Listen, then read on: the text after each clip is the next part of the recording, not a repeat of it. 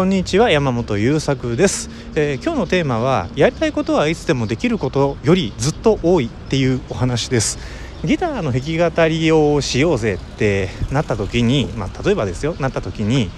あの音楽ってねものすごいいろんな要素でできてるんですよね。リズムとかメロディーとか、えー、ギター弾く人だったら弦を押さえるとかどんなトーンで鳴らすとか歌も歌うんだから歌詞を覚えたり、えー、っと歌詞の意図を組んでみたりメロディーはどうだとかピッチ感はどうだとか表現どうだとか本当にいろんなエッセンスで要素でできてるんですでそれら一つ一つを、まあ、1個やったら他のも上がるみたいなねパロメータ設定になっているからうんとどれか一つやったら他のは一切上がそれの間上がらないみたいなことってあんまりないんだけどでもとにかくあのー、一つの曲が演奏できるようになりたいなって思ったらやること死ぬほどあるわけですよ。でそれが見える人ほど辛いそのこんだけやらなきゃいけないのに毎日ギターを触れる時間が1時間しかない30分しかない15分がせいぜいみたいな、えー、ことになってくるこれはね辛いわけですよ。えー、でそれねすごいわかるんです。でなんでかっていうと僕あの発達障害持ってましてで ADHD なんですけどねこれを、えーと、病院で調べてもらう時に、えーと、なんとかワスク？ワスク？だったかなっていう、えーと知能調査っていうのをするんですね。でその知能テストを受けた時に4つぐらいの項目でステータスを出してくれるので面白いんですけど、えー、その中にですね状況把握整理類推みたいな能力と、えー、これがね平均100で130を超えると天才と呼ばれるんだけど僕の数値は124から5なんですよ。ちょっと自慢です、えー、で124から5なんだけどもう一個ねすげえ足引っ張ってるステータスがあってそれは作業速度っていう項目なんですよ。そんな項目あるんだって感じでしょ？でその作業速度が平均100に対して90なんですよ。でその100に対して90っていうのは決して低い数字だとは僕も思わないんだけど問題はその、えー、マックスの能力その、えーと状況整理類推みたいな能力と作業速度のギャップが345ポイントあるわけですよね。だから簡単に言うと状況の把握とかやらなきゃいけないタスクを洗い出したりするみたいなことはものすごく得意なんだけどそこで出てきたタスクを、えー、スピード感よく処理していくっていうことがもうものすごく遅いものすごく遅いというか分かっていることに対してできることがついてこないっていう状態が常なんですよね。ものすごいこれがまあ昔からジレンマでよく言語化してくれた先生ありがとうって手叩いて喜んだんだけど手叩いて喜んだだけで別に問題は解決しなくてですね。まあそんなわけでそのやりたいことが山ほどあるでもできることはすごく少ないということはめちゃくちゃわかるんですよね。もう血血吐くほどわかる。でじゃあどうしようかってことになるんですよ。これを例えばすごく優秀な人の視点で何とかしようとするとボトルネックを解消しようみたいな話が出てくるんですね大体において。ボトルネックって何かっていうとあのビール瓶分かりますか？胴体が太くって口に行くほど細くなっていく瓶。あれボトルですよね英語で。でボトルの首ってことはあの細くなってる部分のことを言うんです。でこれはね、えっと、工場生産とかをやってる時によく使われた言葉なんだけれどその工場っていろんな工程があるんですよね材料を入れてそれを既製品として出荷するっていう間に材料を加工してみたりとかその加工した材料同士を組み合わせてみたりとか組み合わせて出来上がった商品を磨くとかなんか壊れてるものないかチェックするとかもう本当にいろんな工程がある。でその工程全部が同じスピードで進むわけじゃないんですよね。どうしてもサクサク進む工程もあればちょっとここの工程は時間かかっちゃうみたいなところがどうしてもある。でそのどうしても時間かかっちゃうところのスピードでしか既製品って出荷できないんですよ。これあの分かりますよね。それをボトルのネックというふうに表現しているわけです。そのビール瓶の首が細くなっているところあの細くなっているところを通れるビールの量以上のビールの量は口から出てこないっていうことなんです。だから工場なんかで、えーと、生産性上げようとするとどこがボトルネックになってるボトルネックを解消しようみたいな話が、えー、出てくるんですよ。でそのえーと、処理速度が遅い自分がやりたいって思ってることがなかなかできないっていうふうになった時に優秀な人有能な人に相談すると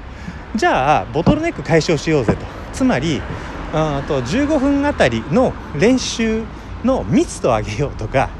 あとは、えーと、その15分をなんとか30分にしようとか。いやいや1時間にしちゃおうぜとか。そういう話になってくると。でこれは一定の効果あるんですよ。えーと、15分しか時間が取れなかった人が暮らしを見直しなってみたらなんと1時間も取れましたとかあ30分ぐらいならなんとかなりそうってことに気づくことは全然ありえるんですし僕もそのやり方は、えー、便利だと思っているのでよくご紹介しています。ただですね、えー、どうしても人間向上性があるというかホメオスタシス的な流れが僕らにもありましてねどうしても自分にとって心地いいリズムに戻りたがるっちゅうのがあるわけですよね。だから、えー、っと特に何て言うんだろうな気張らず気負わず、えーまあ、ある種自然体で過ごしていて一日の中で確保できる練習時間が15分の人は早晩15分に戻ろうとする力が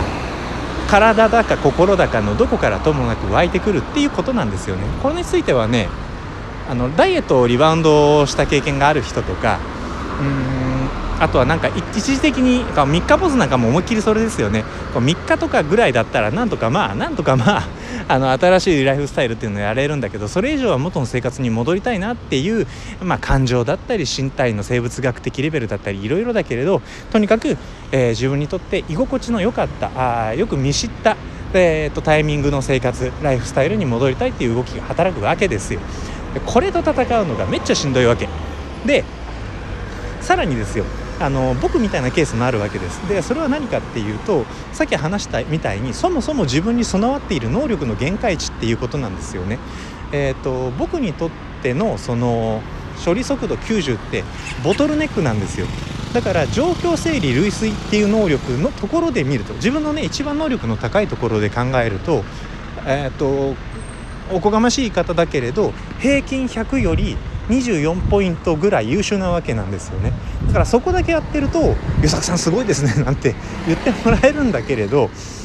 じゃあ最終的にどれぐらいのものをアウトプットできてるか生産できてるかっていうところを見ちゃうと「湯作さんすごいですね」って言ってくれた人の方が僕よりも10とか15ポイント分ぐらいたくさんものを生産してるわけなんですよね。最終的な生産性僕低い平均以下ってことなんですよ結局ね。でここでボトルネックの解消を目指そうとしていたのが過去の私、えー、どういうふうにしたかっていうと,、えーと、集中力が飛び散らないようにボンミスも起こらないように頭に力を入れて目玉をギョロギョロさせてものすごい全身に力みを入れながら過集中状態を意図的に作り出すっていう、えー、対応策をとってました。これがしんどい。めちゃくちゃしんどいわけ。なんか頑張りますっつってずっとアドレナリンギンギン状態にしてないとあっという間にポカやらかすので気を抜けないんですよね24時間ずっと。でもそんな状態をまあそれこそ3日ぐらいだったらなんとか気合で維持できても4日目5日目になってくるともうフラフラになってきてどっかで強制的にスイッチ切れちゃうんですよね。で元の状態に戻ると。でこれがいけないと思ってずっと自分のことダメだダメだって思ってたんだけどもうその病院で数字出された時に諦めちゃったんですよね。そうか。あのもしかして僕の中にはもしかしたら優秀な面もあるかもしれないけれど結局その総合力で、えーと、工場の自分を工場だと思ったらこの、えーと、平均より10ポイント低い、えー、作業速度、えー、90ポイント分の生産性しか私にはないんだっていうことを明らかにして飲み込んでしまったわけです。これを諦めると言います。私の能力の限界はここなんであると諦めてしまう。明らかにして飲み込んでしまうですね。なんかね世の中には自分の限界なんか決めるんじゃないみたいなかっこいいフレーズがあるけれど、えー、それをしたがためにどれだけ辛い、えー、人生の前半を歩んできたかみたいなこともありまして時には諦めることだって自分の暮らしを豊かにしてくれることの一つになるんだよっていうお話で間もなく10分になります、えー、ちょっと問い留めなかったですが最後まで聞いてくださってありがとうございました。たまには諦めてみましょうというお誘いでした。それじゃあまたよろしくお願いします。